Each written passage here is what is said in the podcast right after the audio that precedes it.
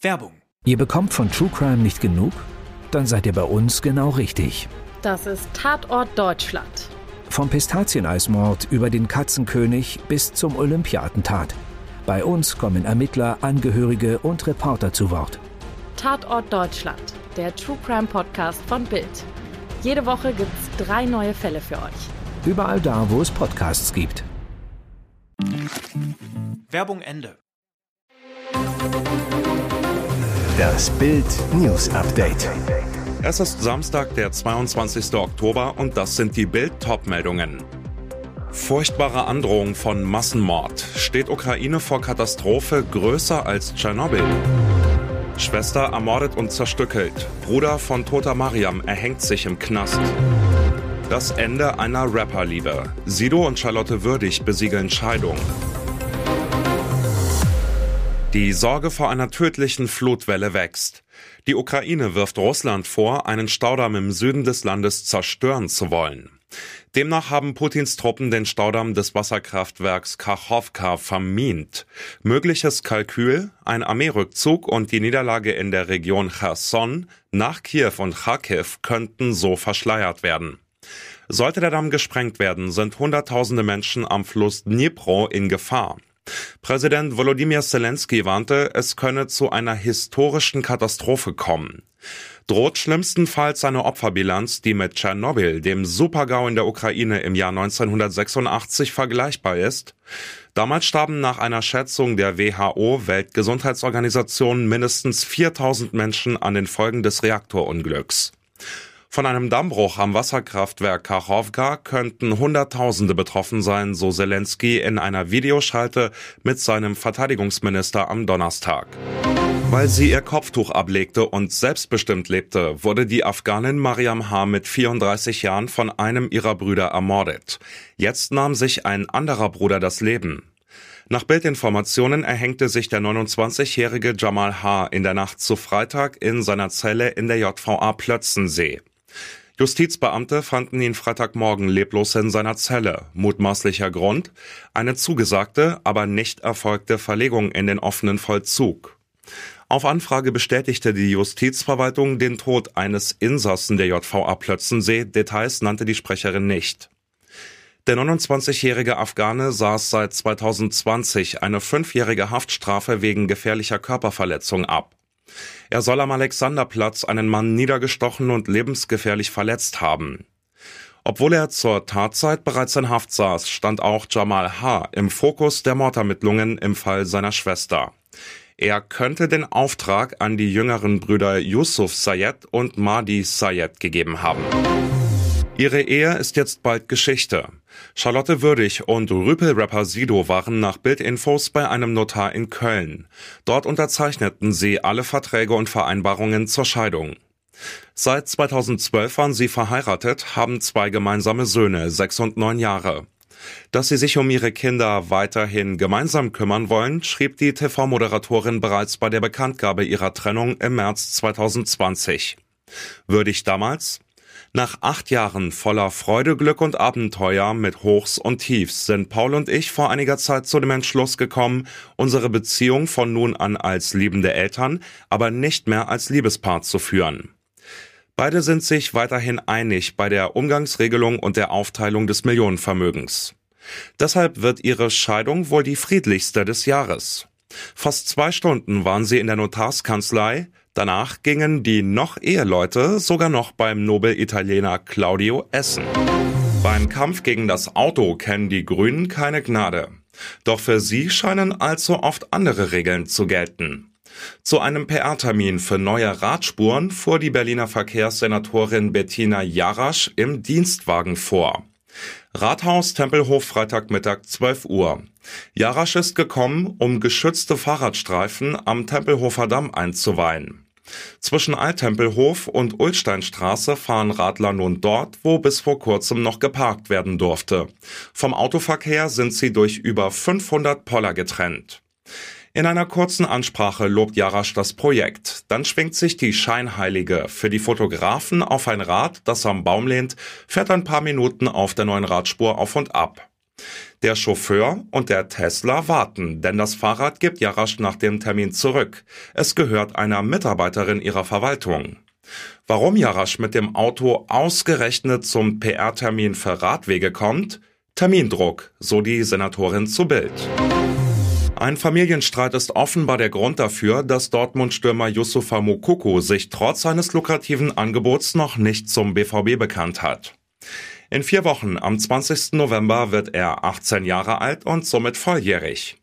Bisher mussten Mokokos Vater und Mutter als Erziehungsberechtigte die Verträge für ihn unterschreiben. Mit Vater Joseph und Mama Marie sowie den restlichen Familienmitgliedern soll sich Mokoko aber seit zwei Jahren zerstritten haben. Grund dafür, es geht ums Geld und um Yusufas Berater Patrick Williams. Papa Joseph soll Mokokos Berater nicht nur Geldgier vorwerfen, sondern ihn auch als treibende Kraft dafür sehen, dass sich Yusufa jetzt so mit seiner Familie auseinanderdividiert habe. Wenn Mokoko seinen Vertrag als Volljähriger unterschreibt, haben seine Eltern rechtlich keine Möglichkeit mehr, an seine Kohle ranzukommen. Ihm winken bei einer Verlängerung um drei Jahre weit über 10 Millionen Euro Gehalt. Und jetzt weitere wichtige Meldungen des Tages vom Bild Newsdesk.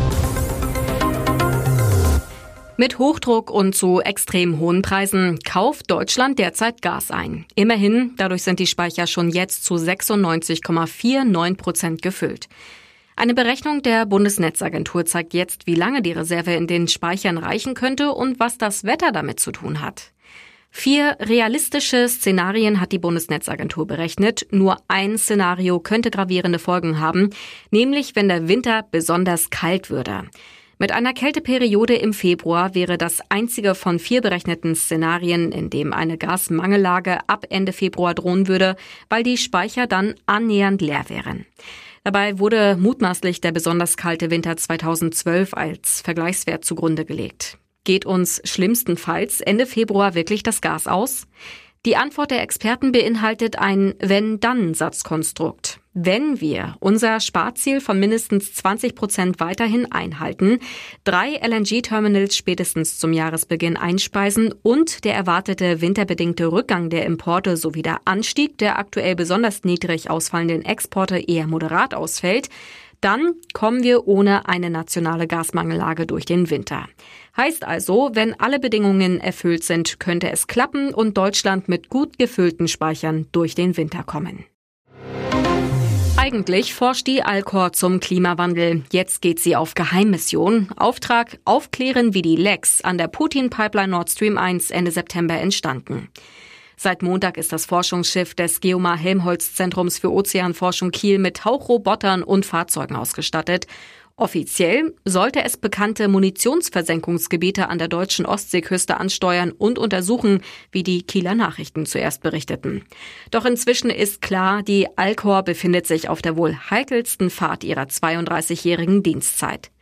Am Mittwoch traf das Schiff auf hoher See genau da ein, wo die Gaspipeline Nord Stream 1 explodiert war. Begleitet und gesichert wird das Forschungsschiff von der Bamberg, einem Einsatzschiff der Bundespolizei, schreiben die Kieler Nachrichten. Federführend bei der Mission der Generalbundesanwalt. Die Hoffnung der deutschen Ermittler, weitere Erkenntnisse über die Ursache der Explosion. Der Verdacht liegt weiter auf niemand Geringerem als Kriegstyrann Wladimir Putin. Einheiten der Bundeswehr und der Bundespolizei hatten bereits eine Woche lang nach Spuren gesucht. Dann war der Einsatz aber beendet worden. Mehr als 60 geschändete Gräber, bis zu 100.000 Euro Schaden. So lautet die Bilanz einer unfassbaren Dummheit, vermutlich begangen von zwei 14 Jahre alten Mädchen. Über den Vorfall im 100-Einwohner-Dörfchen Großfarchow in Mecklenburg-Vorpommern berichtet die Polizei. Demnach hatten die beiden Teenager zwischen Mittwoch und Donnerstag auf dem kleinen Friedhof gewütet. Sie zerstörten Grabschmuck und traten reihenweise Grabsteine um mit einer solchen Gewalt, dass sogar die Fundamente der teils über 100 Kilogramm schweren Steine beschädigt wurden. Auf die Spur kamen die Beamten den 14-Jährigen, weil die Spuren ihrer Schuhe sie verrieten. Auch Augenzeugen hatten die Mädchen identifiziert. Die Polizei ermittelt jetzt wegen Sachbeschädigung und Störung der Totenruhe. Hinweise auf einen politischen Hintergrund gibt es laut offizieller Pressemeldung nicht. Bei dem Friedhof handelt es sich um das Grabfeld der evangelisch-lutheranischen Kirchengemeinde, schreibt das Portal Wir sind Müritzer. Thomas Diener, Bürgermeister der Gemeinde Möllenhagen, zu der Großfarchow gehört, ist geschockt. So etwas habe ich noch nicht erlebt. Mir fehlen die Worte, sagte der CDU-Politiker angesichts der blinden Zerstörungswut. Ich weiß wirklich nicht, was in den Köpfen der Täter vorgegangen ist, so Diener. Diesbezüglich tappt die Polizei auch noch im Dunkeln. Zu einem Motiv könne man noch keine Angaben machen, heißt es. Schock für Tennisfans. Die einstige Weltranglistenerste Simona Halep wurde im August bei den US Open positiv auf das Dopingmittel Roxadustat getestet. Sie wurde von der International Tennis Integrity Agency vorläufig gesperrt. Halep kann daher nicht bei Turnieren starten, solange sie von der ITIA suspendiert ist. Roxadustat wird auch als Mittel gegen Nierenschwäche und symptomatische Blutarmut eingesetzt. Auf Instagram wehrt sich die aktuelle Weltranglistenachte. Halep schrieb, Heute beginnt der härteste Kampf meines Lebens, der Kampf um die Wahrheit. Ich wurde in Kenntnis gesetzt, dass ich positiv auf die Substanz Roxadostat in einer geringen Menge getestet wurde. Das ist der größte Schock meines Lebens. Dann kündigt sie den Kampf gegen ihre Sperre an. Ich werde jetzt bis zum Ende kämpfen, dass ich niemals wissentlich eine illegale Substanz eingenommen habe und ich bin mir sicher, dass die Wahrheit am Ende rauskommen wird. Es geht nicht um Titel oder Geld. Es geht um Ehre und die Liebesgeschichte, die ich zum Tennissport in den letzten 25 Jahren aufgebaut habe, so Halle. Weitere spannende Nachrichten, Interviews, Live-Schalten und Hintergründe hört ihr mit Bild TV Audio.